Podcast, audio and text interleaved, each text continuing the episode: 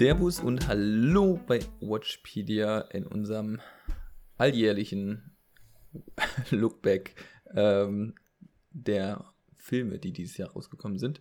Ähm, wir haben nicht alle gesehen, aber die, die wir gesehen haben, konnten wir beurteilen und werden jetzt einige für euch vorstellen. Mit dabei heute der liebe Daniel. Hallo. Wie geht? Ja. Servus Daniel. Ähm, willst du uns einmal ganz kurz erklären, wie wir heute vorgehen? Ähm, wir haben uns beide mit Listen vorbereitet. Ähm, mit Filmen, die wir dieses Jahr gesehen haben, beziehungsweise die auch dieses Jahr in Deutschland ins Kino kamen, beziehungsweise in Streamingdienste. Kino war ja nicht so viel. Ähm, also jetzt ein Film von 1990, den wir dieses Jahr gesehen haben, der zählt jetzt nicht damit rein. Ähm, ja, und dann werden wir ein paar Empfehlungen aussprechen und werden über unsere Top 3 ein bisschen genauer reden. Vielleicht sind bei den Empfehlungen noch welche dabei, wo wir auch ein bisschen genauer drüber reden wollen, aber das werden wir in dem Gespräch dann mehr herausfinden können. Gut, willst du einmal ganz kurz die zehn Titel nennen, die ähm, bei dir dabei rumgekommen sind dieses Jahr? Ich würde vielleicht Platz 10 bis 4 sagen. Dann können okay. wir die Top 3 dann gleich nochmal explizit oh, machen. Macht das so richtig spannend. Okay, dann machen wir ja. so rum. Ähm, Platz 10, ein Film, den ich nicht erwartet hätte, dass ich den überhaupt in eine Topliste vorher, also überhaupt reinpacke. Das mhm. hört sich nach dem ja, banalsten Film an, den man sich so vorstellen kann. Mein Spion von nebenan. das ist ein, so ein typischer, sagen wir mal, Sat 1 Mittwochabendfilm. ähm, mit Dave Bautista, der ein Agent ist und immer der Haut drauf, am besten nicht im Team arbeiten und der dann ähm, in ein, also der eine Familie beobachten soll, weil dessen Onkel, glaube ich, war das, kriminell ist und mhm. relativ schnell findet das Mädchen, die Tochter von dieser Mutter heraus, dass der ein Agent ist und möchte dann zu einem Agent ausgebildet werden. Und ich muss sagen, dieser Film hat so schöne Elemente gehabt, dass ich den auf Platz 10 hatte jetzt in meiner Bewertung. Ja. Ähm, ist so ein Kopf aus, bisschen Popcorn-Kino, aber manchmal muss das ja auch sein, ne? Dann Platz 9 habe ich Uncut Gems. Der erste Film seit Jahren, den ich von Adam Sandler geguckt habe und echt gut fand. Ähm, weil ich Adam Sandler eigentlich absolut nicht leiden kann, aber er ist in diesem Film ein ernster Schauspieler, was ja kaum zu glauben ist. Und der möchte ein oder kauft einen Stein und dieser Stein löst ganz viel aus und dieser Film hat durchgehend Spannung und er muss im Grunde Geld verdienen, um nicht vollkommen verloren zu sein. Also, Film, also auch, auch für Leute, die Adam Sandler eigentlich nicht leiden können. Äh, ja, das, das auf jeden Fall, wenn man dieses okay. Bild hat, der macht nur Blödsinn, das kriegst du da nicht. Also das ist okay. ein ernster Adam Sandler. Okay. Der Film ist auch bei Netflix verfügbar. Definitiv ein Blick wert. Mein Platz 8 ist 1917. Ja. ähm, ich glaube, wir gehen da später nochmal näher drauf ein. Definitiv. Ähm, dann mein Platz 7 ist das The Man Standing Next. Ein koreanischer Film über eine politische Intrige, die es damals gab. Oder für, ich weiß nicht wann genau, muss ich mal nachgucken. Ähm, den habe ich direkt, als ich mir den geliehen habe. Und man hat ja, ich glaube, zwei Tage Zeit oder einen Tag Zeit, um den zu gucken. Habe ich mir direkt zweimal angeguckt, weil das nicht ganz so einfach ist, wenn man nur koreanische Namen hat. Ja, krass. Und es geht um die Ermordung des südkoreanischen Präsidenten 1979 und erzählt die letzten Ta 40 Tage davor. Fand ich sehr, sehr interessant, sehr ruhig erzählt, aber wer politisch interessiert ist, und da auch mal ein bisschen reinkommen möchte, das ist auf jeden Fall ein Blick wert. Ähm, Platz 6 sind die Känguru-Chroniken. Ich glaube, da werden wir später auch noch näher drauf eingehen. ähm, und dann habe ich auf Platz 5 Peanut Butter Falcon. Mhm, nice. Gute Wahl. Ja, ein Film, der mich wirklich sehr, sehr berührt hat, kann man so sagen. Es geht mhm. um einen Jungen mit Down-Syndrom, der weil keine anderen Möglichkeiten ist, in Amerika in so einem Altenheim lebt. Die haben da wohl keine anderen Unterbringungsmöglichkeiten und der möchte gerne Wrestler werden und kommt mit einem, ja, wie kann man ihn beschreiben? Loser, Versager zusammen, die dann eine interessante Reise durch Amerika. Ein, ein, ein Taugenichts oder ein Tu-Nichts ja. gut. Tu ja, das, das passt gut, ja. Und dann eine wirklich, ja, fast schon herzerreißende Geschichte erleben, kann man so sagen. okay. Ja, und Ähm, ähm, ja. ja, dann habe ich Den nur noch Platz. aktuell bei, bei Sky. Ähm, Echt? Okay. ja. Definitiv ein Blick wert. Ich finde ihn richtig, richtig gut. Hm. Ähm, und dann als letztes, in, äh, bevor ich in die Top-Plätze gehe, ist The Gentleman. Ah, uh, ja. Ja, ja. Äh, den haben wir auch, glaube ich, sogar zusammen geguckt, ne? ja. Ein Gangsterfilm mit viel Gerede und äh, ja, schönem, ja, ich finde die Story ist gut geschrieben, hat mir gut gefallen. Ist ein typischer Guy Ritchie-Film und alleine, wenn man sagt, Matthew McConaughey, Charlie Hunnam, ähm, Colin Farrell, Hugh Grant, ich glaube, das sagt schon alles aus über diesen Film. Ja, es ist ein mächtiges Aufgebot an Schauspielern, was sie da äh, angezogen haben. Das sind jetzt meine Plätze bis zu den Top-Plätzen. Du hast auch noch ein paar Empfehlungen, die kannst du natürlich jetzt auch erstmal raushauen, ne? Okay. Ähm, ich glaube, ich habe sogar, es können sogar elf sein, wenn ich gerade mal durchgehe, weil ich es mir jetzt nicht nummeriert habe. Ähm, ich fange jetzt mal dann so gesehen mit Platz 11 an. Ähm, es ist, okay, warte. Es ist jetzt schwierig. Also ich habe, den, den habe ich jetzt die Tage nämlich gesehen, über Weihnachten, wo man eh nichts zu tun hatte. Und äh, im Vorgespräch haben wir auch kurz mal drauf gekommen. Ist hier dieses äh, The Midnight Sky ähm, mit George Clooney, äh, gerade auch auf Netflix äh, zu sehen, ganz neu. Und hat einen coolen Plot, das stimmt. Ähm, ist auch ganz interessant aufgemacht. Ich weiß nicht, ich habe so ein bisschen die Sorge, dass das irgendwie ein Ausdruck von zukünftiger cineastischen Bildgewalt werden soll, ähm, was in Streaming-Plattformen passiert. Also jeder, der sich den mal angucken kann, mal anschauen und drüber nachdenken, ob das das Kino der Zukunft ist, halt dann auf äh, Streaming-Plattformen.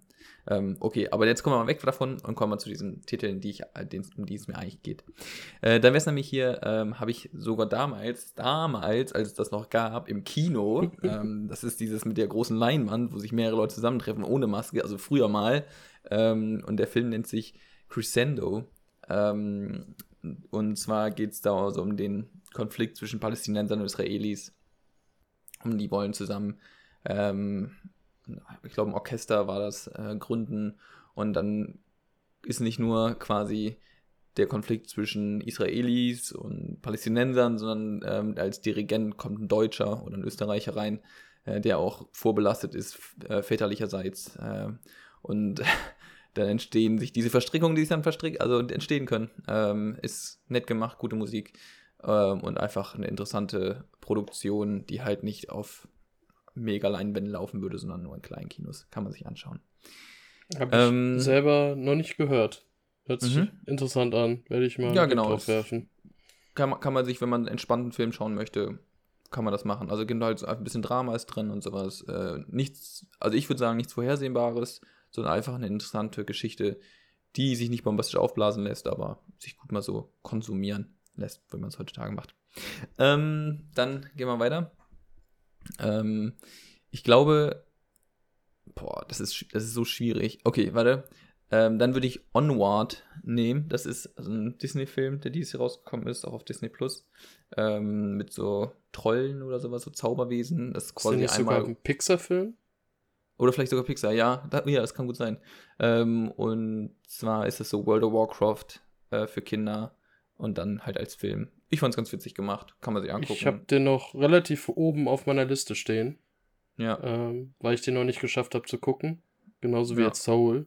Ja, die sind geplant. Ja, Soul habe ich jetzt auch gesehen, habe ich jetzt nicht mit die Liste aufgenommen. Ich weiß nicht. Das ist halt, keine Ahnung.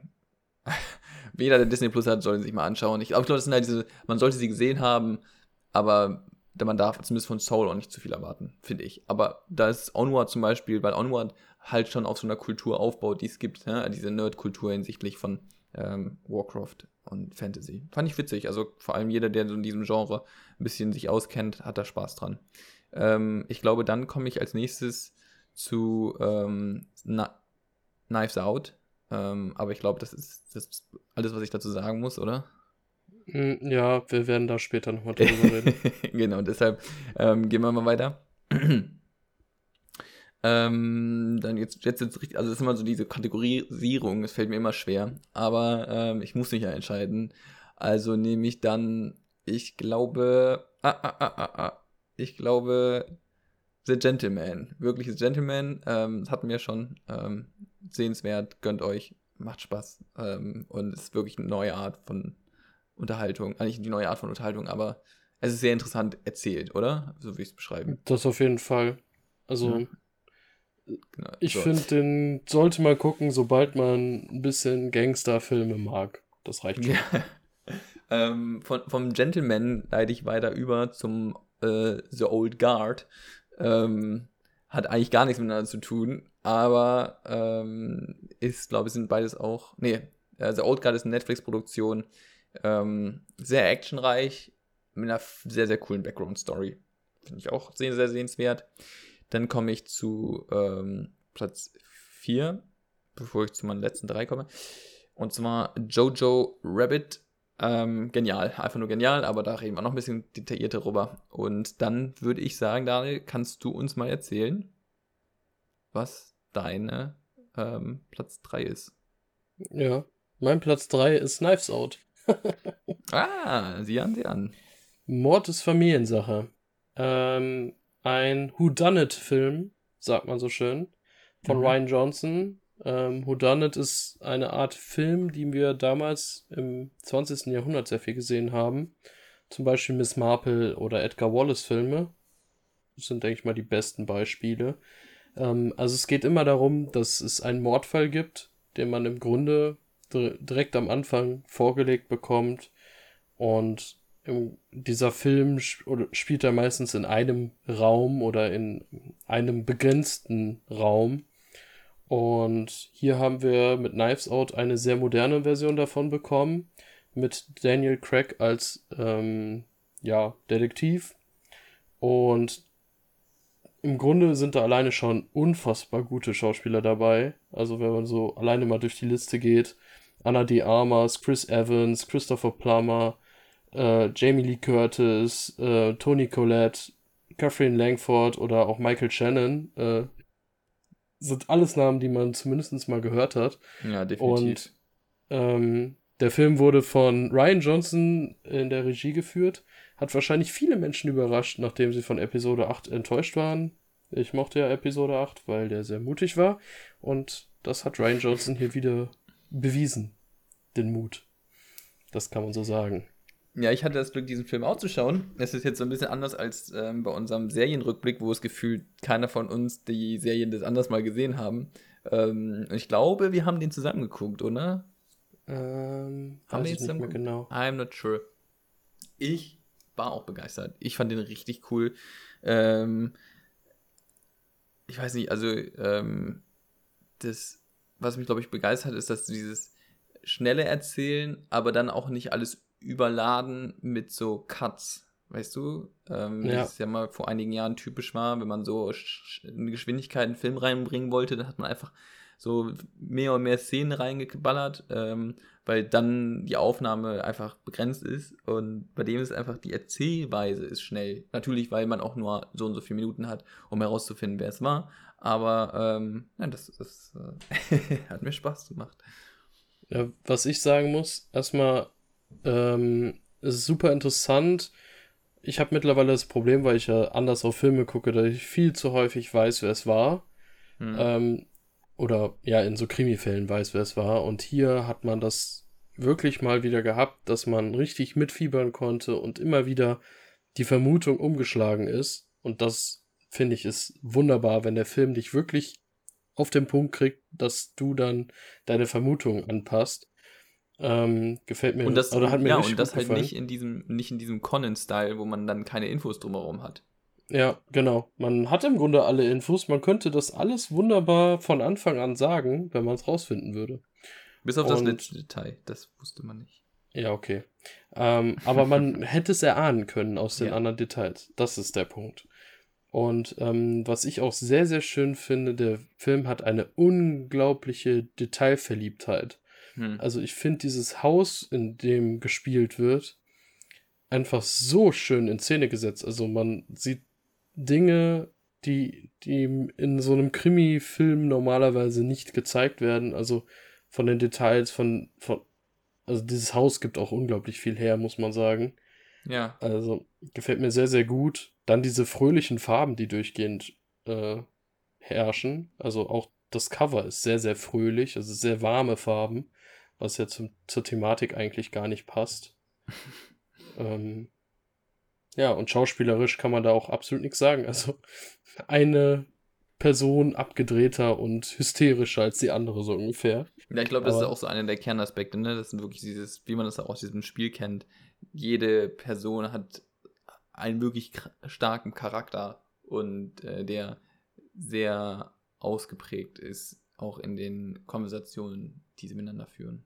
Ja, aber das finde ich, hat dieser Film wirklich auf einem unfassbar hohen Niveau gezeigt. Hm. Ähm, ich glaube, sonst in den letzten Jahren konnte man es höchstens mit Mord im Orient Express mit der Neuauflage sehen und da hat die Vorlage es halt schon vor so und so vielen Jahren quasi bewiesen, dass es kann und hier hast du was komplett Neues und ich freue mich sehr, dass der Ryan Johnson gerade an einem Drehbuch für einen zweiten Teil arbeitet.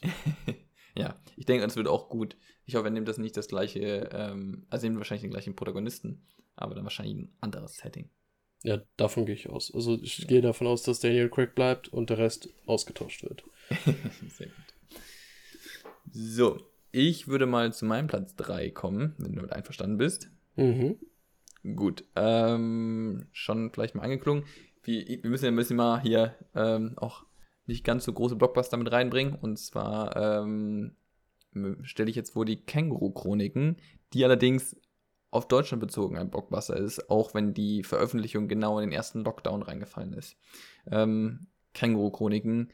Ich, ich tue jetzt mal so, als wüsste niemand nicht, was das ist. Es ist, weil gehen wir ja mal vom Film aus, ja, man geht mal davon nur aus, dass man den Film gesehen hat oder davon gehört hat, ist ähm, eine deutsche Filmkomödie ähm, und basierend auf dem Roman Die Känguru-Chroniken von, und jetzt den Namen bitte merken, Marc-Uwe Kling, ähm, der selbst das Drehbuch verfasst hat.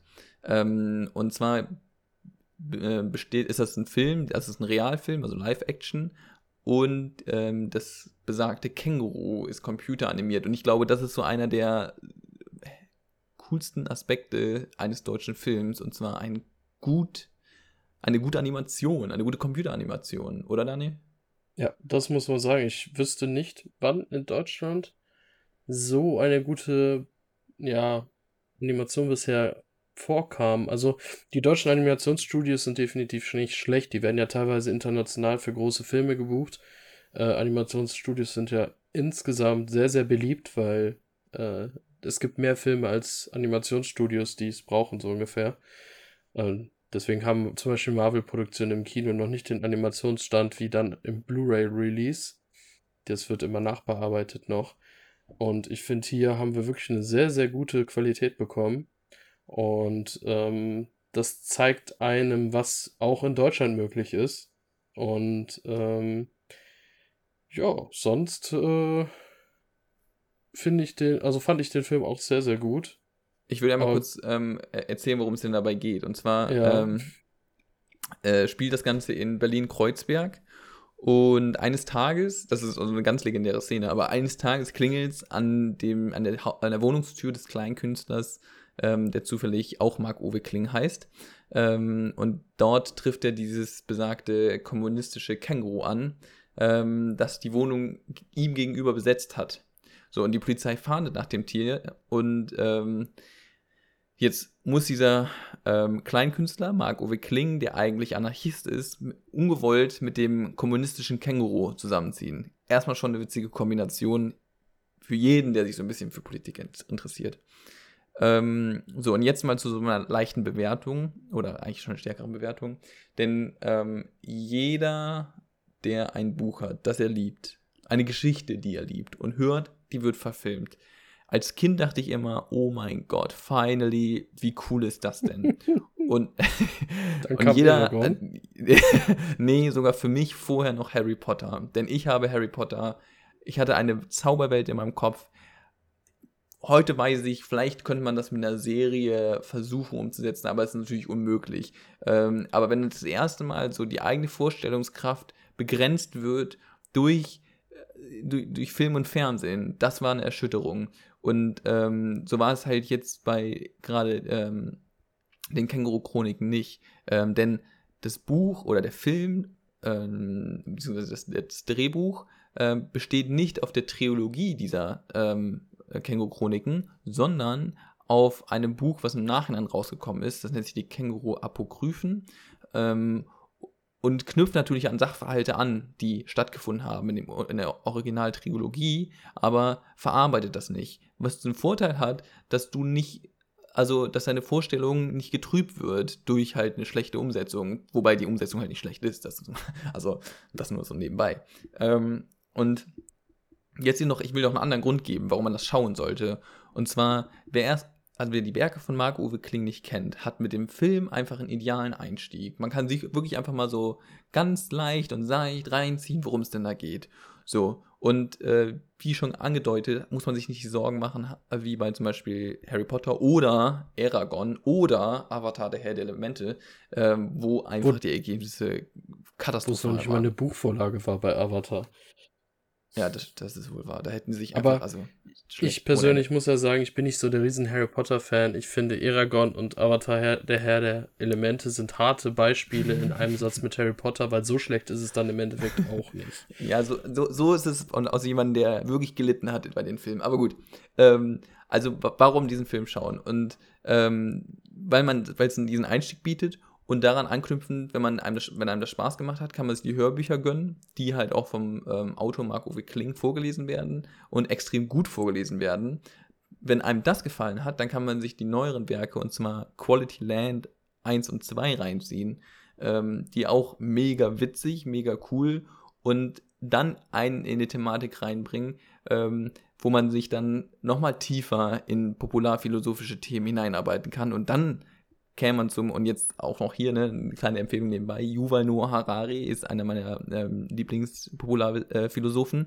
Und zwar äh, sieht man in jedem Buchladen eine kurze Geschichte der Menschheit, äh, beziehungsweise zweiter Titel heißt Homo Deus und dritter 21 Lektionen für das 21. Jahrhundert, ähm, die im Kern alle, also von diesem Film, ja, der der Ausgangspunkt ist, versuchen, die Probleme unserer Zeit zu analysieren und Lösungskonzepte durchzudenken und ähm, das dann auf verschiedensten Abstraktionsebenen, was ich extrem cool finde und ähm, man hier auch einfach so eine Reihe hat, wo man, wenn man sagt, okay, boah, ich habe keine Ahnung vom Thema ähm, Digitalisierung der Welt oder gesellschaftliche Strukturen, was, welche Konsequenz hat ein kapitalistisches System auf uns und so weiter und so weiter und so weiter, äh, finde ich das ein extrem starker und guter Ausgangspunkt. Ja. ähm, ich habe Känguru-Apokryphen noch gar nicht gehört, kam ich noch mhm. nicht zu. Jetzt hast du mhm. mich da in der Hinsicht ein bisschen gespoilert. ja, sorry. ähm, die anderen drei sind fantastisch. Quality Land habe ich die dunkle Version gelesen. ja, also wirklich, also Daniel, ich habe nur die helle mir reinziehen können. Die dunkle war mir echt zu so krank. Ja. ähm, ich glaube, der Unterschied liegt nur in den Werbespots zwischen. Ja, ganz genau. den anderen Teil kann man auf der Website mit einem QR-Code äh, herausfinden. ja. ähm, was ich dazu sagen muss, Hauptsache, du haust hier Philosophen raus, die du empfehlen kannst, und meine Leselektüre besteht aus DC-Comics ähm, oder Asterix und Obelix. ähm, das ist auch genial, darum geht's doch. Ja, ähm, weil ich dazu sagen muss, das Quality Land Comic, was gemacht worden ist, ist auch noch auf meinem Wunschzettel. Ah, Gibt es nämlich einen Comic zu.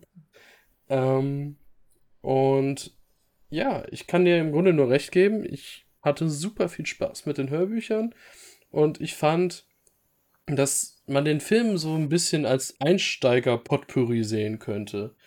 Also, man weiß im Grunde, was man kriegt bei den Büchern und der Film ist eine gute, ein guter Querschnitt von dem Ganzen. Potpourri und, gefällt mir gut, ja. Ähm, er, er schafft es in einem Matsch von deutschem Kino. ja. ähm, zwar mit dem gleichen schauspielerischen Level, also schauspielerisch ist das halt deutsches Kino, ja, ist einfach klar. so. Ja. Aber trotzdem einen gewissen Mehrwert zu haben und das ist, glaube ich, schon Erwähnung genug. Besonders weil es deutsche Filme super schwer haben. Und wer hat es bisher sonst geschafft, im Grunde nur Bully Herbig irgendwie mal was Herausstechendes zu machen? Sonst ja, ist also hier und da sind da schon, sind da schon Perlen dabei, aber es ist halt, gerade der Begriff Perlen macht ja deutlich, dass es. ja, ich, ich rede auch von dieser Popularität, also Känguru-Chroniken. Jeder hat im Grunde von denen schon mal gehört. Und wie viele in unserem Alter, also ich kenne viele, die gesagt haben, habe ich zwar nie gelesen, aber der Name, den habe ich schon mal gehört. Ah ja, okay, das stimmt. Da, das meine ich damit. Aber viele in unserem Alter haben es auch gelesen bzw. gehört. Und ähm, ja, ich finde, damit hat es eine Popularität, die halt über diesen kleinen Perlen hinaus strahlen kann, was man bei ja, Bully Herbie sonst sieht. Das, das ist auch meine Hoffnung. Ähm, soweit ich weiß, wurde Quality Land auch von einer größeren Produktionsfirma aus den USA, glaube ich, sogar aufgekauft. Ähm, ich sag mal, der Stoff ist da, mit dem man wirklich geniale Serien auch schaffen könnte. Und dann mit dem Aspekt, dass es halt nicht darum geht, möglichst viel Cash zu machen, sondern ähm, eigentlich so die Message rüberzubringen. Leute, ist ja schön und gut, wenn euch das hier alles gefällt, aber da ist halt auch was Ernstes hinter und das solltet ihr euch auch mal, nee, also wenn ihr mal Zeit habt, drüber nachdenken, was wollt ihr eigentlich von dieser Welt und was sind eure Erwartungen und was sollten wir fordern? Ähm, und ich finde, da bietet es einfach unglaublich viel Gesprächsstoff. Ja, also bei Quality Land, also als das rauskam, dass Känguru-Chroniken verfilmt werden soll, dachte ich so, hm, warum nicht Quality Land? Weil es einfach die bessere Story dafür hergibt. Ja. Ich fände schön, wenn sie, was jetzt schon mal ist, ich weiß nicht, war das bei der Zeit, dass jetzt die Comics gestartet sind? Ganz genau, ganz genau. Ähm, da gibt es jetzt die Kurzcomics mit Känguru-Chroniken und ich hoffe ein bisschen, dass sie vielleicht sagen, okay, wir haben in Deutschland wirklich gute Animationsstudios in Bezug auf Zeichentrick, das sieht man immer wieder. Warum mhm. machen wir nicht die Bücher, die Känguru-Chroniken, die klassischen eins zu eins als Zeichentrick-Kurzserien, die man irgendwie anbietet? Das Coole kann man Idee. Auch, Coole Idee. Also ja. im Grunde die ich Kapitel mein, einzeln als Folgen zu machen. Ich meine, das, das habe ich jetzt, ich wollte jetzt nämlich jetzt nicht so übermäßig Känguru-Fanboy-mäßig rumrennen, aber es gibt auch sehr, sehr coole Gesellschaftsspiele von denen, wie zum Beispiel Halt mal. Also, ähm, wer sich ich, da ich eindecken hier das mit den Zitaten richtig gut. Ja, oh, Jesus. uh, genial. Wo man ja. Zitate falschen, äh, ja, äh, ja, äh, wie heißen sie nochmal, falschen Interpreten also man, man hat Ganz genau, falschen, die, diejenigen, die, ähm, die damals gesagt haben. Äh, von unterschiedlichen Urhebern. Ich glaube, ähm, ein ganz bekanntes ist dieses, wir haben, wir haben nicht vor, eine Mauer zu bauen. Bob der Baumeister. ja. Und man muss genau, besonders. Niemand, niemand, niemand, hat vor, eine Mauer zu bauen, äh, zu errichten. Irgendwie sowas. Das ist ja, was damals dieser DDR-Führer da gesagt hat. Und nächste Woche, am nächsten äh, Montag, hat, stand dann die Mauer irgendwie so. Also, ähm, ja. Kann man sich mal gönnen. Ist ein guter Lacher zwischen zwischendurch und einfach äh, für gute Laune. Die ja in 2020 gerade ja, vielleicht so ein bisschen gefehlt hat. Und ähm, der Film selber war auch eigentlich hart getroffen durch die Corona-Krise. Ich meine, das müsste ja eigentlich so das Top-Thema sein, als jeden Rückblicks für 2020, äh, die nicht bestehenden Kinobesuche oder äh, Möglichkeiten und auch Frage zu Streaming. Aber ich glaube, das können wir gerne in anderen Filmen noch aufgreifen. Mhm. Ähm, Obwohl, ich fand. Was ich noch ergänzen möchte, äh, ganz ja. kurz, ist mir eben oft gerade eben aufgefallen. Äh, ich hatte meinen Platz 4 ähm, nämlich vertauscht gehabt. Äh, Platz 4 bei mir war Tenet ähm, aber das war es auch schon. Also. Äh, ja. ähm, ähm, so, wegen ja. Känguru-Chroniken noch, die haben das ja relativ gut gelöst. Die konnte man dann bei äh, Anbietern wie Apple, wie Amazon und so, konnte man den, glaube ich, für 20 Euro leihen. Und das hat wohl so weit funktioniert, dass er in einem deutschen Rahmen quasi vom Umsatz her funktioniert hat. Und das ist schon mal viel wert bei dieser Situation, dass ein Film funktioniert in der jetzigen Situation, ist halt echt nicht einfach. Und sie haben es hinbekommen. Ja, ich glaube, das hat einfach damit zu tun, dass sie eine extrem starke Fanbase haben. Ähm, oder Marco Wickling eine extrem starke Fanbase hat. Ähm, und es halt nicht nur beschissen warm wie Mulan. Ups, oh, habe ich das jetzt laut gesagt? Oh, das ist mir. Oh. Nur mal so als Anmerkung: Mulan ist der schlecht bewertetste Film in meiner Letterboxd-Reihe aus diesem Jahr. Ah, ich verstehe das so gut. Ich weiß gar nicht, ob ein Film vorher 0,5 Sterne bei mir geschafft hat. Oh, Also, Das ist auch so grausig. Äh, gut.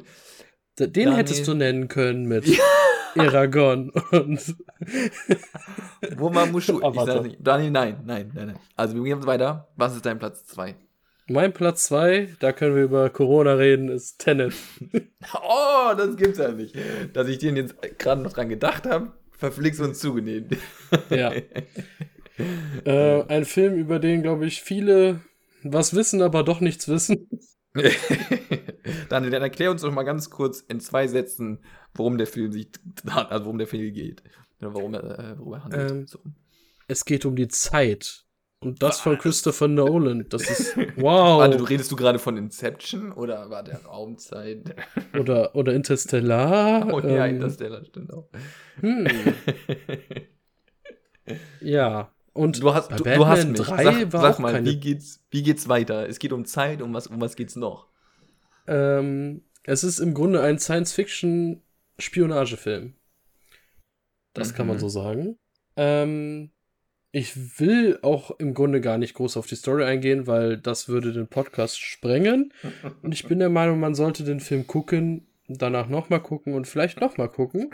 Ich habe ihn jetzt auf Blu-ray, vielleicht mache ich das jetzt noch in meinem Urlaub, dass ich den fünf, sechs Mal mindestens noch gucke. Hm. Ähm, warum ich den alleine nenne. Ähm, ich finde, Tenet wird es schaffen, wahrscheinlich diesen Punkt zu brechen, dass Inception immer als so unverständlich dargestellt wird, was ich gar nicht so finde. Ähm, weil Tenet wird diesen Platz einnehmen, denke ich. Ähm, weil der nochmal deutlich umfangreicher und ja, sagen wir mal, noch komplizierter ist in der Hinsicht, dass man auf viel mehr Details achten muss, um durchzublicken. Hm. Ähm, ich habe jetzt nicht das Gefühl gehabt, ich habe gar nichts verstanden, als ich den gesehen habe. Ähm, aber der Grund, warum ich sage, man sollte diesen Film gesehen haben, ist einfach die Technik. Yes. Ähm, man sieht Szenen, die sich zeitlich gegeneinander gespiegelt abspielen, das kann man so grob sagen. Und das ist sowas von fantastisch umgesetzt. Also, wenn man also jeder, der Filme den Trailer liebt, gesehen hat, hat, hat das ja mitbekommen, worum es so, also gesehen, was Daniel meint, ne? Ja, also wenn man Filme liebt, sollte man diesen Film gesehen haben. Das Ja, kann ich so einfach sagen. Ähm, man kann darüber diskutieren, wie gut oder schlecht man ihn findet. Ich kann verstehen, dass es diskutiert wird, weil man von Christopher Nolan im Grunde immer dasselbe kriegt in Bezug auf Zeit, also dass es abgedreht und meistens unrealistisch ist. Aber ich muss sagen, mich hat der soweit alleine technisch umgehauen und nicht nur, also die Story war jetzt vielleicht nicht das krasseste der Welt, ähm, ist viel zu kompliziert dargestellt, das muss man ganz klar sagen. Aber ähm, hätte man die Story jetzt komplizierter aufgebaut wie in manchen anderen Filmen, dann wären die Leute komplett äh, steil gegangen, weil es keiner mehr verstanden hätte. Ja. Und was man noch dazu sagen kann, es hatte den besten Film-Soundtrack, den wir dieses Jahr sehen oder hören konnten in dem Sinne, von Ludwig Göransson, der den Mandalorian-Soundtrack gemacht hat. Ah, Und Mann, ich habe Tenet im Kino gesehen. Ich war einer der Glücklichen. Und ich muss sagen, der Soundtrack im Kino, ja, wird, ich hatte selten so einen Druck auf dem Körper wie in diesem Film. Also muss ich wirklich sagen, das war richtig, richtig gut. Ich hatte ebenfalls das Glück, den Film noch im Kino zu sehen und kann dir da nur zustimmen. Ja, aber ja, viel über die Story kann man halt echt nicht sagen. Ähm, aber es ist definitiv sehenswert, wie dieser Film aufgebaut ist. Das und ich kann mir erklären, warum der finanziell halt jetzt nicht funktioniert hat, weil die Situation halt schwierig war und das nicht der Film eigentlich für die Gesellschaft im Allgemeinen ist. Der ist dafür eigentlich zu anspruchsvoll.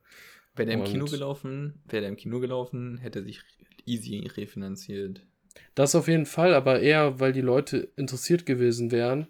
Und wenn es gut gemacht ist, die Tech da unterschätzt die Technik nicht. Man muss sie nicht immer verstehen. Also äh, Ja, einfach nur so ein Fortschritt. Das ist das gleiche wie mit Avatar. Ich meine, ich weiß nicht, warum alle Leute Avatar so hypen. Also definitiv nicht wegen der Story. Dann kann es ja wirklich Du, nur die du Technik meinst Pocahontas, oder?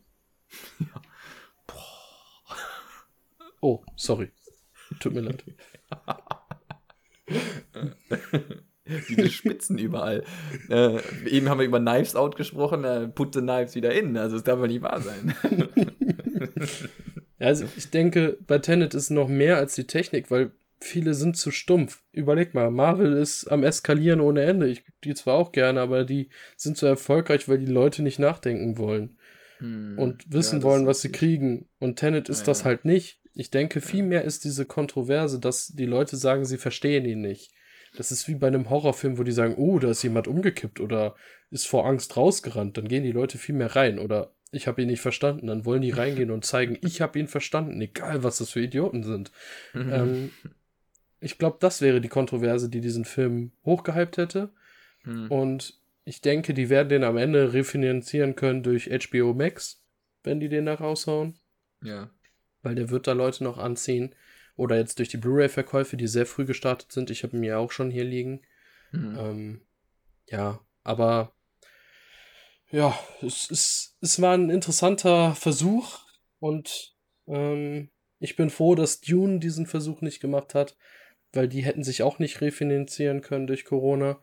Und aber da ist, steht eine ganze Reihe auf dem Thema, Spiel. oder? Also für das jetzt auch kommende Jahr, aber auch eigentlich für dieses Jahr Streaming. Also Dune Producer oder Schaffer, ähm, ich habe seinen Namen jetzt nicht parat, aber ähm, hat er schon angekündigt, dagegen zu klagen, wenn das auf äh, der Streaming-Plattform veröffentlicht wird, was ich auch absolut nachvollziehen kann. Also, ja. jetzt, weiß nicht, was, wie das vertraglich geregelt ist, aber da, also beim besten Willen nicht. Das kann so ein Film wie Dune, wenn der wirklich so wird, was die Trailer da anteasern, dann kannst du nicht schauen. Also klar, nachher kann man sich das gerne nochmal irgendwie zu Hause anschauen, aber den muss man im Kino sehen. Ich, das Problem ist, was ich so ein bisschen sehe, also Wonder Woman kann man jetzt schon sagen, ist erfolgreich äh, mhm. äh, mit dem zweischneidigen Schwert. Also in Amerika sind die Kinos sehr offen.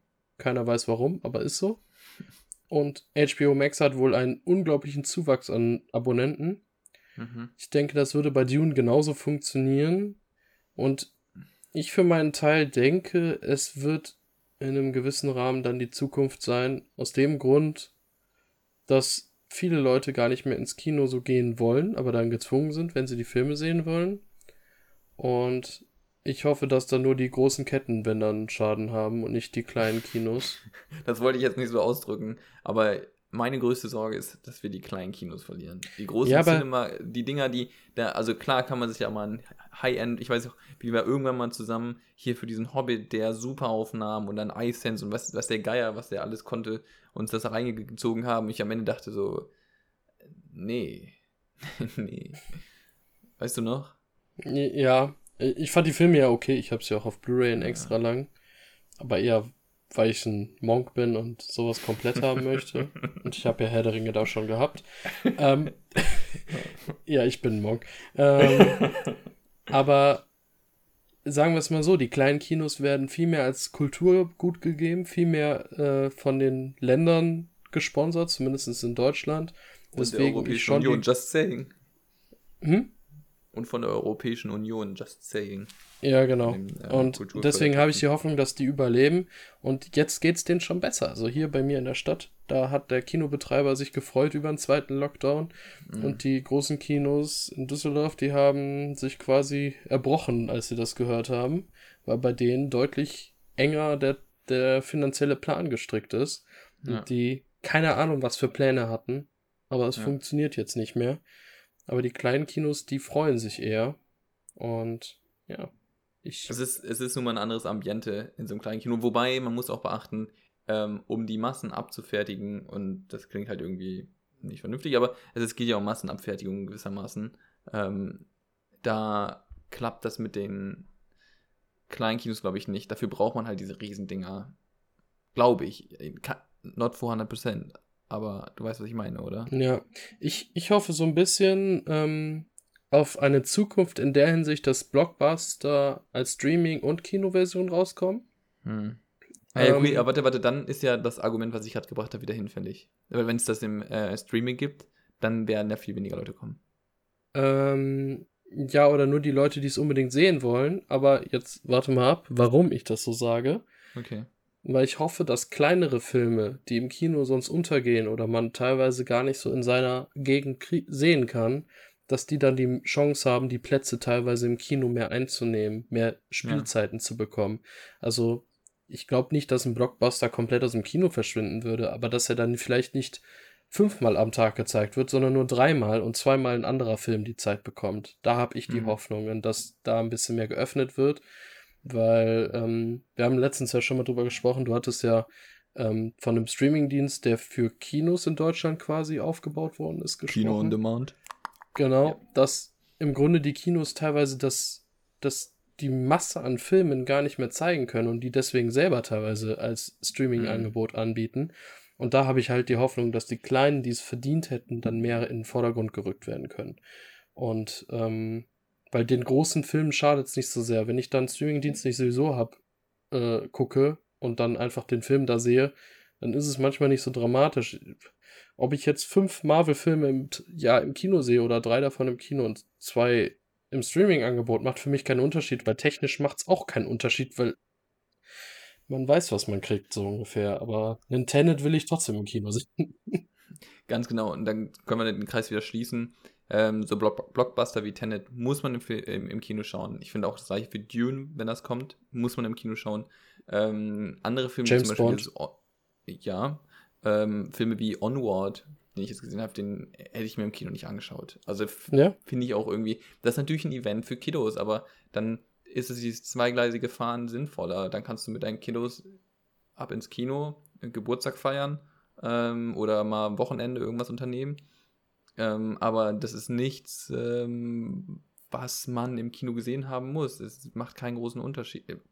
Meines Erachtens macht es keinen großen ähm, Unterschied. Bei Knives Out zum Beispiel, ist ein Unterschied dazu, ist kein Blockbuster, aber ich glaube, die Stimmung und so mit mehreren Leuten den zu schauen, ja, oder auch fremden Leuten den zu schauen, das könnte cool sein.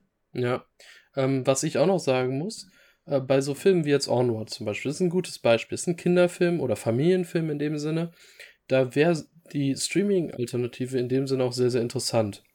Hm. Auf der einen Seite können Familien, die nicht so das Geld haben, aber den Streaming-Dienst haben, die mit der ganzen Familie gucken. Auf der anderen mhm. Seite könnte man die Kinotickets beziehungsweise auch ähm, Popcornpreise und so ein bisschen runterschrauben, weil die Filme nicht mehr gezwungen sind, ihre riesigen Produktionen von riesigen Produktionskosten nur übers Kino einzuspielen und müssen nicht mehr so viel, also so viel Geld verlangen von den Kinos. Damit könnten Familien auch eher wieder ins Kino gehen. Ich denke, das würde das Ganze ein bisschen entschlacken in dem Sinne. Sehe ich auch so. Aber ähm, ich denke, wir haben in 2020 sehen können, dass ähm, nicht so viel Flexibilität herrscht. Ähm, und die ersten Vorstöße für 2021 extrem kritisch betrachtet werden und wurden. Ähm, und da wird, glaube ich, noch viel Wasser den Bach hinunterlaufen, bis da wirklich mal sich was Neues gefestigt hat. Also je länger die Corona-Krise anhält, desto stärker werden sie jetzt so gezwungen sein. Ähm, so oder so. Ich glaube, das Zeitalter der Riesenkinos ist gewissermaßen vorbei. Das kann ich mir gerade nicht so richtig mehr vorstellen. Gehe ich auch von aus. Ich persönlich ja. gehe auch immer, wenn ich die Möglichkeit habe, in die kleinen Kinos im Umkreis statt in große. Eben. Eben. Sehr gut, dann ähm, würde ich jetzt mal überleitend zu meinem zweiten Teil kommen äh, zwei genau. besten Filme des Jahres. Und es handelt sich dabei ebenfalls um einen Film, den man nur im Kino schauen sollte. Und ich habe auch wiederum das Glück gehabt, ihn im Kino zu schauen. Anfang des Jahres in einem kleinen Kino ähm, mit meinem Bruder zusammen. Es handelt sich um den Film 1917, ähm, ein Kriegsfilm von Sam Mendes. Ähm, der zwar schon 2019 in die amerikanischen Kinos gekommen ist, aber erst 2020 in die europäischen Kinos. Ähm, und zwar verfolgt der Film zwei Soldaten der British Army, die 1917, also titelgebend, als Men Meldegänger ähm, an der Westfront ähm, einen Befehl in die vordersten Linien bringen sollen.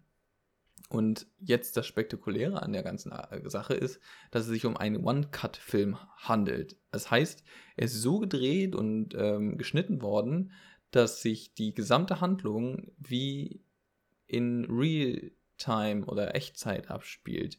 Und ähm, auch wenn es sich dabei gar nicht um One-Shot-Film handelt. Also es sieht so aus, als wäre es halt ein One-Shot, als hätten die quasi einmal so Kamera an, Kamera an, Cut, Go, Go und dann in einem durchgelaufen.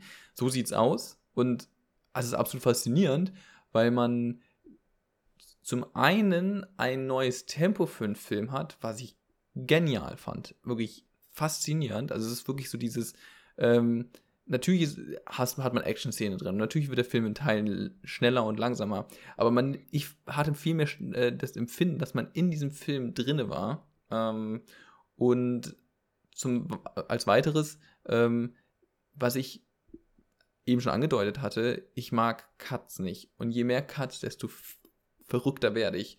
Jetzt könnte man auch sagen, gar kein Cut kann ja auch nicht gut sein. Ja, aber wenn es gut umgesetzt ist, wie in diesem Film, sieht es fantastisch aus. Und ähm, das ist das, glaube ich. Es ist wieder ein technisches Meisterwerk. Es ist ein organisatorisches Meisterwerk, vielleicht sogar noch viel, viel gigantischer. Ähm, und es ist jetzt nicht die faszinierendste Story. no, ja, also das ist, glaube ich, offensichtlich, wenn es darum geht, dass zwei Jungs äh, irgendwem anderen was erzählen sollen. Äh, die Story kann man sich erstmal so, also, wow. ähm, aber die, diese kleinen, kleinen Szenen dazwischendurch, und ich glaube, das ist das nämlich, man kann nur schwierig so eine gigantische Story erzählen, wenn es wirklich sich nur auf so einen kleinen Zeitraum beschränkt und ähm, du in diesem kleinen Zeitraum muss ja auch was passieren. Und dann diese kleinen äh, Szenen, die da mal kommen, die sind toll, die sind wirklich ähm, erfrischend und ähm, auch unglaublich nah da, da dadurch. Ähm, der Film hat bei den Oscar-Verleihungen 2020 unter anderem für die beste Kamera, den besten Ton und äh, die besten visuellen Effekte einen Oscar gewonnen. Ähm, und er hat etliche weitere Nominierungen gehabt, unter anderem als bester Film, beste Regie ähm, und das Originaldrehbuch ähm, und der ähm, Protagonist, Lance Corporal Tam, Tom Blake, ähm, ist, wird gespielt von Dean Charles Chapman ähm, und ist bekannt vor allem durch seine Auftritte in der HBO-Serie Game of Thrones, wo er ähm, den Bruder vom Lannister-König, der allseits gehasste, er spielt Martin Lannister, ähm, ah, stimmt gar nicht, äh, er ist der sein Name ist bei Game of Thrones Tommen Baratheon und er ist der kleine Bub, der dann da irgendwo aus dem Fenster springt, ähm, als er, nachdem er König geworden ist, aber seine Frau ähm, verstarb. Ähm, ja, und ähm, ich glaube, da ist das erste Mal bekannt geworden und das heißt, auch bekannte Gesichter sind vorhanden. Ähm, es ist jetzt keine Revolution in der Geschichte, ähm, aber auf jeden Fall ein guter Film. Was ich mich frage, Daniel, und vielleicht kannst du mir das beantworten, glaubst du, das ist ein Antikriegsfilm. Schwierig. Ähm, Antikriegsfilm. Ähm, ich würde schon sagen, von der Tendenz her ja, weil er eher auch das Ausgelieferte der Soldaten zeigt und nichts verherrlicht in dem Sinne. Also ich finde nicht, man hat in irgendeiner Situation ein gutes Gefühl dabei, äh, teilweise Anfang der 90er Jahre kamen ja teilweise Kriegsfilme, wo man das Gefühl hätte, hey, das ist das Geilste der Welt, da mit seiner MG durchzuhasseln. das hasse ich hier halt gar nicht. Ähm, ich finde, ähm, das habe ich nur in einem Film noch krasser erlebt, das war Dunkirk. Äh, wo oh, man ja. halt. Das, Von da wem war nochmal Dunkirk? Hm? Von we wer, wer hat nochmal äh, Dunkirk produziert? Christopher Nolan. oh. Dunkirk ist auch, glaube ich, der Grund, warum ich den Film jetzt nicht so überragend fand. Ah, ähm, okay, ähm, ja. Also zumindest von der Story und wie es mich reingezogen hat. Ähm, bei Dunkirk wird das noch besser gezeigt, ähm, dass im Grunde ähm, der Krieg wie ein Unwetter quasi um einen herum ist und dass die Leute einfach keine Chance haben, wirklich auszuweichen und dem Ganzen ausgeliefert sind. Ich glaube, mein Problem mit Dunkirk ist immer noch, dass mir das zu wirr erzählt ist. Okay, also ja, es, es hat halt drei Zeitlinien, die in einer unterschiedlichen Länge sind. Also quasi die parallel erzählt werden und jede ist unterschiedlich lang. Ich glaube, das ist einmal ein Monat, irgendwie eine Woche und eine Stunde oder so oder ein mhm. Tag. Ich weiß es nicht genau. Ähm, ja, ich habe den auch mehrfach geguckt und äh, ich weiß noch, als ich den das erste Mal gesehen habe, da dachte ich mir, warte mal, warst du so betrunken? Also ich hatte mich vorher getrunken. Warst du so betrunken, dass du einfach Teile des Films vergessen hast? meine Güte. Und dann habe ich ihn irgendwie nochmal irgendwann später gesehen. Dann, ja, du warst betrunken, aber nicht so betrunken. Also. ähm, was ich dazu sagen muss, ich habe Dunkirk und auch 1917 beide nicht im Kino gesehen. Ähm, nicht? Oh, krass. Nee, 1917 war schon aus dem Kino raus, als ich die Zeit gehabt hätte. Ich hatte ah, nicht viel okay. Zeit zu der Zeit. Ja. Und Dunkirk gab es einfach keine Gelegenheit dazu. Und das sagt jemand, der ein bis zweimal im Monat normalerweise ins Kino geht. ja. ähm, aber beide auf dem Fernseher hier zu Hause im Dunkeln quasi, ganzen Raum abgedunkelt, schön laut aufgedreht und so. Und da hat mich Dunkirk halt auch visuell mehr umgehauen. Ähm, man muss aber sagen, technisch ist das natürlich fantastisch. Das ist genauso wie Tenet, ein Film, den man sehen muss. Und im Kino. Tut mir leid. Also ich kann mir vorstellen, dass es zu Hause geil ist. Und ich habe den ja auch nochmal zu Hause gesehen. Aber ich finde, der Film hat einfach im Kino ein weggeballert. Krass. Ja, das kann ich mir vorstellen. Nur, wie gesagt, hat nicht funktioniert. Mhm. Aber warum der bei Glaubst mir dann nicht, doch... dass es vielleicht daran liegt, dass du das zu Hause gesehen hast? Ähm, da das, was bei mir nicht so funktioniert hat, ist leider, dass es die Geschichte ist, die ich total irrelevant fand und die Charaktere mich nicht wirklich mitgenommen haben.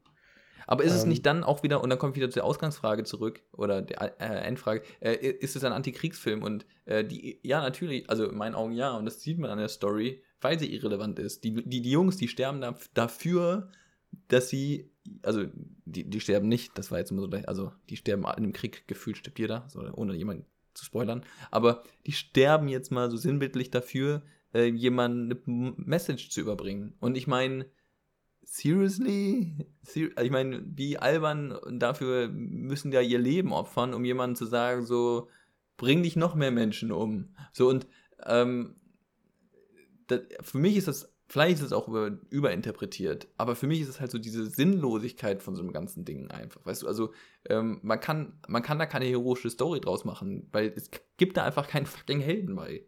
Weißt du? Ja, ja natürlich. Ähm, aber im Endeffekt gucke ich immer noch einen Film und wenn mich die Story dann, weil sie so irrelevant ist, auch wenn sie eine Wirkung haben soll, nicht packt, dann packt sie mich nicht. Und dann denke ich mir so, ja, ist cool anzusehen, aber das war's dann. Und eine Story, selbst wenn sie irrelevant ist und dich, dich, dich packt und dir dieses Gefühl eines Antikriegsfilms Films verleiht, dann hat sie dich ja in einem gewissen Rahmen gepackt. Nur diesen Punkt gab es bei mir in dem Sinne nicht. Ich habe da nicht Also ich habe das, ich hab das als Stilmittel gesehen und dachte, okay, ähm, ist jetzt nicht, also es ist mehr ein Mittel zum Zweck, als der Zweck selber eine Geschichte zu erzählen, weißt du? Ja, aber wa was ich sagen muss, ähm, ich glaube, man kann ihn in dem Sinne doch auf ein Level mit Tenet setzen, weil das Filme sind, die technisch beeindruckend sind. Aber diesen letzten Punkt muss der halt bei einem Zuschauer treffen, um ihn quasi mhm. in die Top-Filme zu nehmen. Mhm. Und ähm, für mich ist in meiner Top-Liste immer so weit, äh, bis zu einem gewissen Grad ist die Technik, die, der Aufbau, die Story, die Schnitte, alles sehr relevant. Mhm. Aber meistens in den Top-Plätzen entscheidet am Ende die Emotionalität und die war halt bei 1917 weniger als bei Tenet.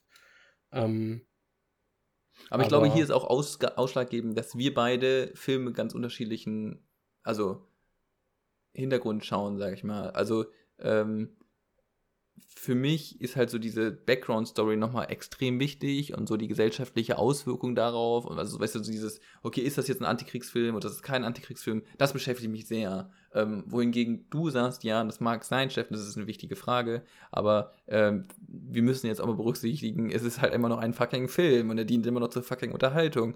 Also hör mal auf zu fucking auf zu sagen, sondern ähm, äh, konzentriere dich mal mehr darauf, dass es wirklich nur darum geht, Leute zu unterhalten und eine Message zu haben. Und ja, sie kann auch vielleicht gesellschaftliche sein, aber es geht auch, dient auch dazu, Menschen zu sagen, so, ja, habt einen schönen Nachmittag oder so, äh, fühlt euch vielleicht auch ein Stück weit herausgefordert, aber ihr müsst die Leute auch mitnehmen und mitreißen, ja. Also äh, ich glaube, das ist halt so ein Ding, äh, wo ich dann sage, naja, Unterhaltung ist das eine, aber hier müssen auch ähm, ähm, eigentlich so die, die, die Botschaft dahinter uns mehr betrachten. Ähm, so ein, eines der Kernunterschiede, wie wir Filme schauen, oder?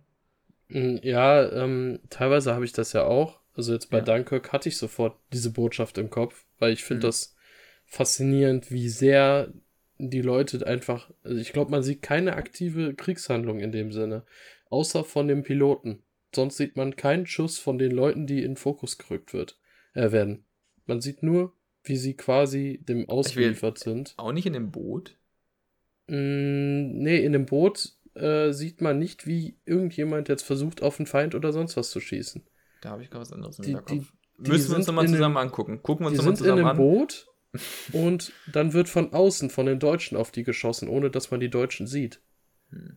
Aber Okay. ich rede jetzt davon, dass sie selber halt nicht handeln Okay. in dem Sinne. okay. Und ähm, das fand ich halt so faszinierend.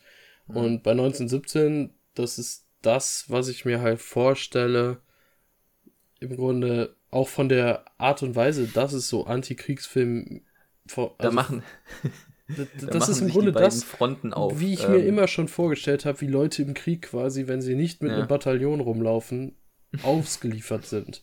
Das hat mich nicht so überrascht in dem Sinne, ne? Weißt Ja.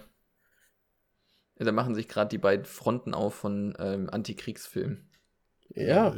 Das, das ist, ähm, wo, wo ich da ein Also, bisschen also mit verstanden von an der Hauptmann, Antikriegsfilmen. der quasi aus der Angst um sein eigenes Leben zu dem wird, was er verurteilt hat, weswegen er eigentlich desertiert ist und nur weil er eine Hauptmannsuniform gefunden hat, quasi wieder für die Nazis gehandelt hat, um sich am Leben zu halten im Endeffekt.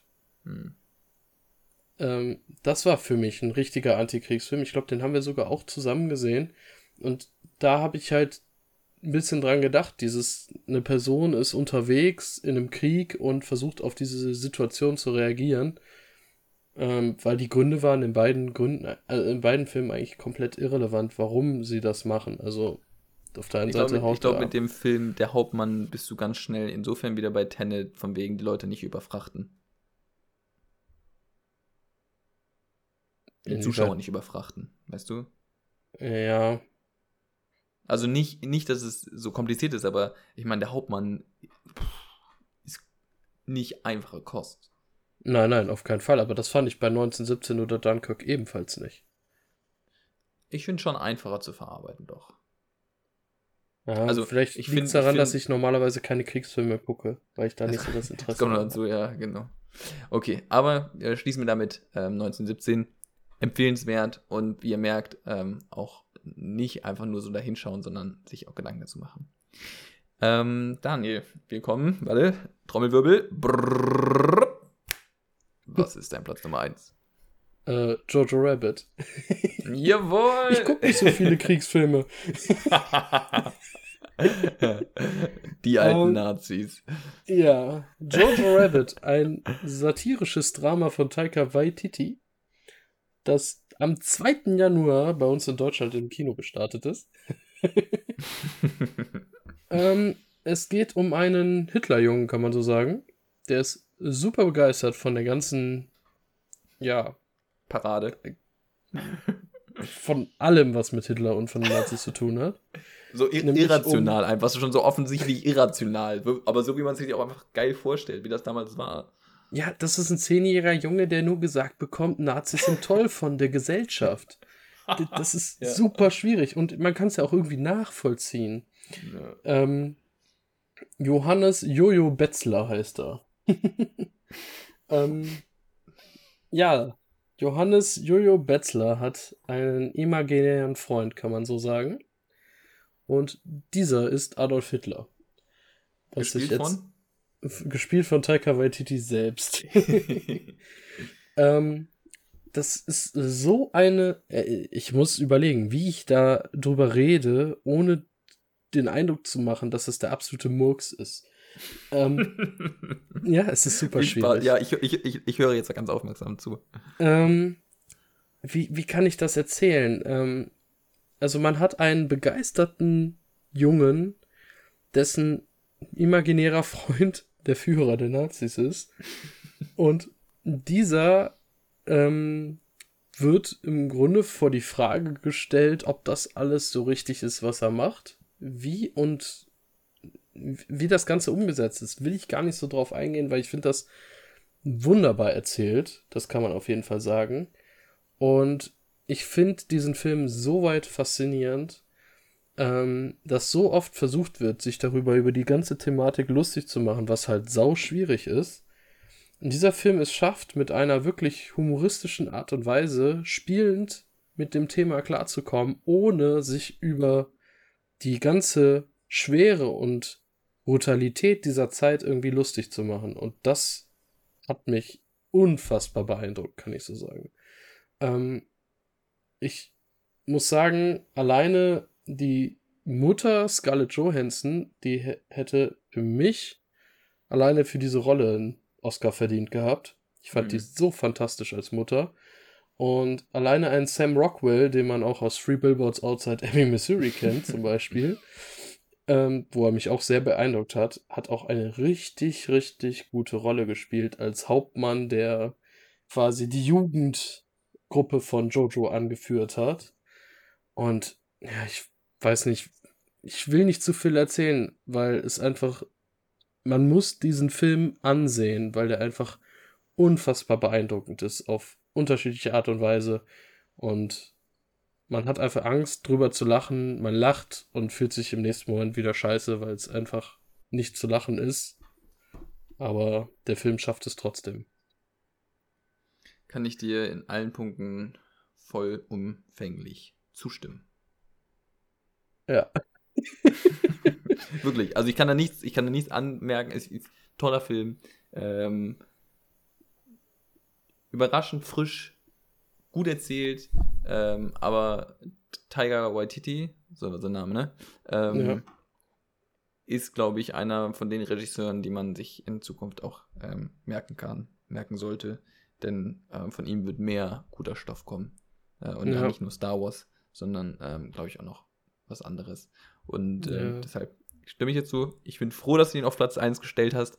Ähm, zwar ist er bei mir nicht ganz so weit oben gewesen, aber es ist auch nur, weil es wirklich harte Konkurrenz gab ähm, und ich ihn auch toll fand. Einfach toll erzählt. Ähm, und einfach wieder schöne Bilder, ne? Also, äh, okay, nicht, nicht falsch verstehen, nicht schöne Bilder, weil wir die Nazis sehen, ja? Also schöne Bilder in Form von die Farbwärme äh, und die, ähm, äh, die Bildwärme und die Farbwahl war irgendwie, also ähm, es wirkte sehr, sehr stimmig, wo man ja, sich halt drüber freuen kann, wenn man dafür Freude empfinden kann. ja, ich finde, das ist ein guter Film, den man jüngeren Leuten zeigen kann, um zu zeigen kann, wie schlimm Nazis sind, die vielleicht in manchen Sachen in der Schule davon hören, was vielleicht Gutes gemacht worden ist. War ja nicht alles schlecht. Und dann sagen, okay, das hört sich ja gar nicht so schlimm an. Und dann wird in diesem Film gezeigt, wie irrational eigentlich die ganze Einstellung Inso, der Nazis insofern der, eigentlich dieser war. erhobene Zeigefinger. Also ich meine, das ist natürlich jetzt auch, da kann man wieder darüber diskutieren und ich möchte einfach diese Frage stellen, von wegen, wie behandelt man das Thema? Und ich finde, dieser Film bietet eine Möglichkeit, auf eine andere Art und Weise diese Zeit zu betrachten, aus einem anderen Blickwinkel. Ja. Der wird übrigens schon diskutiert, ob er in Schulen gezeigt werden soll, ne? Kann ich verstehen, kann ich sehr gut verstehen. Ja. Ähm, ja, ich bin echt beeindruckt, muss ich wirklich sagen. Also, wir haben den ja erst vor kurzem gesehen, zusammen auch. Yes. Und nicht im Kino? Nicht im Kino. Ich finde, der funktioniert auch wunderbar zu Hause, muss man ganz klar sagen. Definitiv, definitiv. Ähm, aber ich war emotional danach echt ein bisschen durcheinander, weil ich nicht wusste, war das jetzt überragend? Habe ich ein bisschen Angst, dass ich den so gut fand, weil die mhm. Thematik echt schwierig ist. Äh, ja, das, das hat mich echt auf kompletter Linie getroffen, dieser Film, muss ich ganz klar Könntest sagen. Könntest du ihn in zeitnah nochmal schauen? Ja, also ich habe ihn zwar gerade ausgeliehen, aber sobald er zurückkommt, werde ich ihn nochmal gucken. Mhm. Ähm, weil ich echt richtig viel Spaß damit hatte. Und ich, ich finde, der unterhält auch richtig gut, trotz Kritik. Also, das kann man sagen. Zugegebenermaßen ist für mich, ähm, ich finde ihn genial, aber ich bräuchte, glaube ich, noch ein bisschen Zeit, mir den nochmal anzuschauen ich fühle mich gerade irgendwie, weil es stimmt, was du gesagt hast mit dem, dass man danach halt darüber nachdenken muss und sowas. Und ähm, ich glaube, ich brauche noch ein bisschen Distanz und dann würde ich mir gerne nochmal anschauen. Ja. Kann ich auch verstehen, aber ich finde es positiv, dass alleine ich so fühlen kann, dass ich ihn wieder gucken könnte sofort. Ja. ja. Ähm, weil das sagt mir im Grunde, dass er nicht ganz so schlimm ist, aber doch eine gute Arbeit leistet. Das stimmt. Ähm, was ich noch kurz dazu sagen möchte, ja. nur mal so als wissenswerter Fakt: Sein bester Freund Yorkie, der für mich ein absolutes Highlight in diesem Film ist. Oh ja, oh ja. Der ist wunderbar lustig. Dieser Richtiger Stoiker.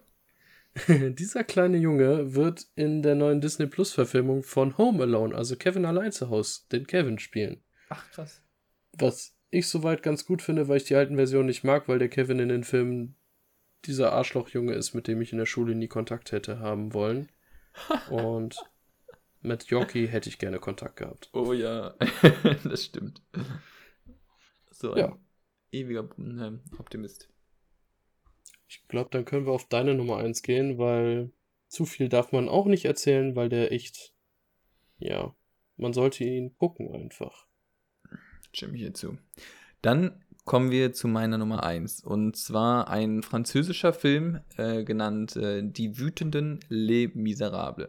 Ähm, Les Miserables ist vielleicht sogar als Titel schon bekannt. Ähm, es handelt sich um ein französisches Filmdrama ähm, und das auch schon ähm, sein, seine Premiere 2019 im Mai ähm, auf dem internationalen Filmfestspielen in Cannes gespielt, äh, ja, gespielt hat und dort den Preis der Jury gewonnen hat. Also nicht irgendwas, sondern äh, auch schon damals hoch ausgezeichnet wurde.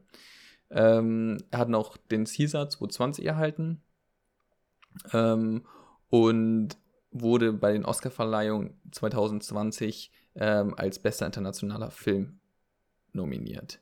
Ähm, er kam Ende November 2019 in die französischen Kinos und erst am 23. Januar in die deutschen Kinos. Und so hat er es in diese Auswahl geschafft. ähm, und zwar, der Film beruht auf wahren Begebenheiten äh, der sehr bekannten Pariser Vororte, genannt Banlieues, und ähm, behandelt die schwierigen Lebensverhältnisse, die ja wahrscheinlich aus äh, diversen ähm, Nachrichtenberichten bekannt sind. Ähm, vor allem auf der sehr multikulturell, äh, also multikulturellen Bewohnerschaft. Und ähm, im Kern geht es um drei Polizisten, die mit dieser alltäglichen Gewalt konfrontiert werden, die dort herrscht. Ähm, inspiriert wurde der Film von Unruhen in 2015 ähm, und wo auch dieser Stadtteil, ähm, nennt sich Mordfemeil, betroffen war, ähm, wo damals zwei junge Leute von der Polizei ähm, erschossen wurden oder beziehungsweise auf der Flucht starben und es dann infolgedessen zu erheblichen ähm, Ausschreitungen kam. Ähm, und dann ging es immer weiter, dann kam es halt immer zu mehr, mehreren Gewalttaten. Und so zieht sich das fort. Ich meine, jeder, der die Berichte aktuell kennt, weiß, da hat sich gerade nicht so viel verändert.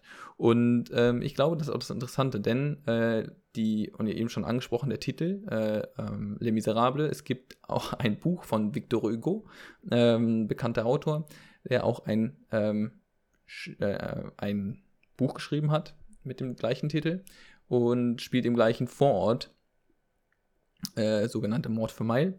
Ähm, und der Roman auf Deutsch heißt Die Elenden. Ähm, das heißt, der Schauplatz ist der gleiche, aber da hört es dann auch schon wieder auf. Mehr haben die beiden grundsätzlich erstmal nicht gemein, also zumindest die Geschichten. Die Ähnlichkeiten zeigen sich insofern, dass es auch wieder um die Gewalt von Jugendlichen geht, ähm, aber vor 150 Jahren. Ähm, das heißt, diese beiden Geschichten werden durch den Film gewissermaßen verbunden. Und hinzu kommt ähm, ein Film, der nennt sich ähm, La Haine, äh, französisch von Hass. Ähm, und das ist ein Spielfilm von 1995 von Mathieu Kassowitz. Und ganz kurz zu dem Film selber, weil es für mich extrem wichtig ist, auf diese ganze Background-Story. Dieser Film, La Haine, ähm, hat das trostlos Leben in den gleichen Banlieues dargestellt, damals aber in Schwarz-Weiß gedreht. Und er zeigt 24 Stunden eines äh, oder äh, im Leben von drei Jugendlichen, und jetzt haben wir auch wieder drei Charaktere, Hauptfiguren, aber diesmal Jugendliche und die quasi aus ihrer Sicht mit Gewalt, Drogen und Schikanen durch die Polizei behandelt oder betroffen sind. Und ähm, dieser Film damals wurde ebenfalls in Anlehnung eines, eines realen Ereignisses gedreht. Ähm, denn 1993 ist ein ähm, dunkelhäutiger ähm, 16-jähriger ähm, junger Mann durch Polizisten während einer, äh, eines Verhörs getötet worden. Und ähm, dabei wär, war dieser junge Mann an einen Heizkörper gefesselt. Infolgedessen kam es wieder zur Ausschreitung, etc., etc. Kann man sich ja vorstellen, was dann passiert ist. Uh, und dieser Hass, der wieder aufeinander brandet, war halt dann in, 19, also in dem Film 1995, äh, 1993 ähm, von der Seite ähm, der jungen Leute gedreht worden und jetzt aus von der Seite der Polizisten mit ähm, Les Miserables, die Wütenden.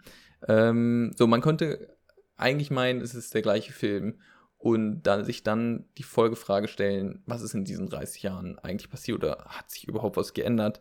Ähm, und ich glaube, dieses Thema Polizeigewalt, Parallelgesellschaften und was ist Frankreich im Jahr, im 20. Jahrhundert oder eher Ende 20. Jahrhundert, 21. Jahrhundert, ein Postkolonialzeit. Ähm, ich glaube, da bieten diese Filme extrem viel Inhalt, ähm, weil sie nun mal das Leben dieser Vorstadt und einer der Kernprobleme der französischen Gesellschaft extrem gut ähm, darstellen. Vielleicht überdramatisiert, mag sein, aber wer mal in der französischen Vorstadt war und mitbekommen hat, wie das da eskalieren kann, weiß, dass es eigentlich nicht zu sehr überdramatisiert wurde. Ähm, und dass das immer so aufeinander aufbaut. Also ich bin gespannt, was wir in 30 Jahren sehen und ob dieser Film dann als Referenz dient, wie der andere ähm, La Haine von 1995. Ganz schön viele Fakten. ja, in, in ähm, der Tat, eine kleine Faktenwelle, sorry. Darf ich noch einen Fakt dazu bringen? Gerne. Der Regisseur und Drehbuchautor Lach Li, ich weiß nicht, wie der ausgesprochen wird, geboren mhm. in Mali, ist in Montfer Montfermeil, wird das ausgesprochen, glaube ich, der Vorort, mhm. in dem gespielt wird, geboren. Und, äh, nee, aufgewachsen, so, ja. Aufgewachsen. Also, der hat Ey. diese ganze, ja, diese ganze Situation alles halt miterlebt. Und hat 2017 dazu schon einen Kurzfilm gemacht ich kann, ich kann mir so gut vorstellen, wenn du da aufwächst, dass du natürlich das Ganze nochmal realistischer darstellen kannst. Und wirklich, die, dieser Film, also ich habe ja jetzt inhaltlich wirklich nur einen Rahmen erzählt, äh, weil ich glaube, wenn man die, diese Stichwörter hört, dann kann man sich vorstellen, worum es grundsätzlich geht. Aber dennoch, und warum, warum sich dann den Film angucken, wenn es den schon zehnmal gab? Nein, es ist, es ist halt nicht der gleiche, es ist nicht die gleiche Geschichte, es ist nicht der gleiche Film, ähm, es ist auch nicht die gleiche Message, sondern ähm, es ist eine Bestandsaufnahme von nach 30 Jahren. Und deshalb, wer sich den Film angeguckt hat und vielleicht auch den anderen Film vorher angeschaut hat, der kann die Frage für sich vielleicht beantworten, was hat sich in 30 Jahren geändert? ähm, ich habe den ja auch gesehen. Ich glaube sogar mhm. vor dir, ne? Ja. Kann man sagen. Ich meine schon. Ähm, und mich hat er echt sehr beeindruckt und mir ging es zum Beispiel danach schlechter als nach 1917. das kann ich mir vorstellen, ja. Ähm, ein unglaublich mächtiger Film, kann man so sagen. Hm. Ähm, obwohl der auch eigentlich storymäßig nicht viel erzählt. Es ist im Grunde eine Eskalationsspirale, kann man sagen. Ja. Ähm, weil man das Gefühl hat, man weiß nicht, ob die Leute da überhaupt rauskämen. Man kann nicht sagen, mach doch das, dann ist alles gut. das funktioniert nicht. Ja. Das, das kann man so sagen. Und wenn man grundsätzlich an einer politischen Aussage interessiert ist, sollte man diesen Film mal sehen. Das kann ich sagen. Ja. Denn also ähm, da spielen halt so Sachen auch rein, wie zum Beispiel die, die, die Stel der Stellenwert von ähm, Muslim, muslimischen Einrichtungen. Ähm, wenn, das, wenn du da Imame hast, ich weiß gar nicht, ob es Imame sind, ich will mir jetzt nicht so weit aus dem Fenster hängen, aber zumindest Personen, die ähm, als Glaubensmenschen oder zumindest sehr religiöse Menschen ähm, ziemlich starken Einfluss haben, wie groß wirklich der, da so gesehen deren Macht ist. Ähm, und ich weiß nicht, das ist, ähm, das ist so vielschichtig und so viele unterschiedliche Interessen das ist schon krass. Und ich glaube, ähm, der Film gibt ja keine Antworten oder keine Lösungsvorschläge. Deshalb ähm, vielleicht noch so den, den, die Warnung davor wirklich nur anschauen, wenn man ähm, da Interesse dran hat, weil sonst könnte es vielleicht doch ein bisschen zu schwere Kost sein. Ja, also wenn man nicht weiß, was kommt, denkt man macht sich jetzt einen Filmeabend, dann bleibt ja. man da als elendiges Stück in der Ecke wimmernd zurück, so ungefähr. Weil ja, ne, ja. der packt jeden und wer da nicht drauf vorbereitet ist, der wird einfach unfassbar umgehauen. Und das kann man sich sagen. Ja. Ähm, ja. Was ich noch mal sagen kann, der Hauptdarsteller, der Stef Stefane, der von Damien Bonnard gespielt wird. Der hat übrigens bei ähm, Dunkirk mitgespielt. ah! Ich so denke in einer kleineren Rolle, aber ja, hat er. Sehr gut. Ah, fantastisch. Ja, ich denke, das war's dann. Ähm, ich habe meine äh, mehr oder weniger zehn Filme vorgestellt und äh, ich hoffe, ich kann also den ein oder andere Interesse wecken oder habe das ein oder andere Interesse geweckt. Ähm, man sieht, Daniel, wir beide sind sehr ähnlich, was den Filmgeschmack anbetrifft. ähm, ja. und ja, ich freue mich auf jeden Fall auf das Jahr 2021. Gibt es bei dir da schon so ein Highlight, bevor wir hier Finito machen? Ja, es ist schwierig. Es ist wirklich schwierig, weil wir ja zwar Ankündigungen haben, aber ob jetzt was kommt oder nicht, das werden wir ja noch alles erfahren. Ja. Ähm, ich muss ehrlich sein, ich freue mich auf jeden James Bond-Film. Ähm, ich freue mich auf Dune und Matrix 4 haben wir eben drüber gesprochen, dass der kommt, interessiert mich jetzt nicht so sehr. ich fand die immer nur, ja, kann man gut gucken, aber haben mich nie so endlos begeistert. Ähm, aber auch wenn es sich stumpf anhört, ich freue mich sehr auf Wonder Woman, weil ich weiß, dass ich ihn gucken kann in nächstes Jahr. Äh. Weil es eine sichere Bank ist in dem Sinne, ne? Weil ja. der Film ja jetzt schon in Amerika über HBO Max und Kino läuft und angekündigt worden ist, dass der, wenn er nicht ins Kino kommen kann, in Deutschland über Streaming für, äh, möglich ist. Und dann werde ich ihn gucken können. Also, mal sehen. Für mich ist, ähm, wenn die Kinos aufmachen, dann möchte ich Dune im Kino sehen. Das wäre ein Highlight. ja, da, den will ich auch im Kino sehen und ich hoffe, der kommt ins Kino. Das ist ein gutes letztes Wort. Ich danke dir und ich dir auch. wünsche allen anderen noch einen wunderschönen Tag. Von mir auch und bis zum nächsten Mal. Tschüss. Ciao.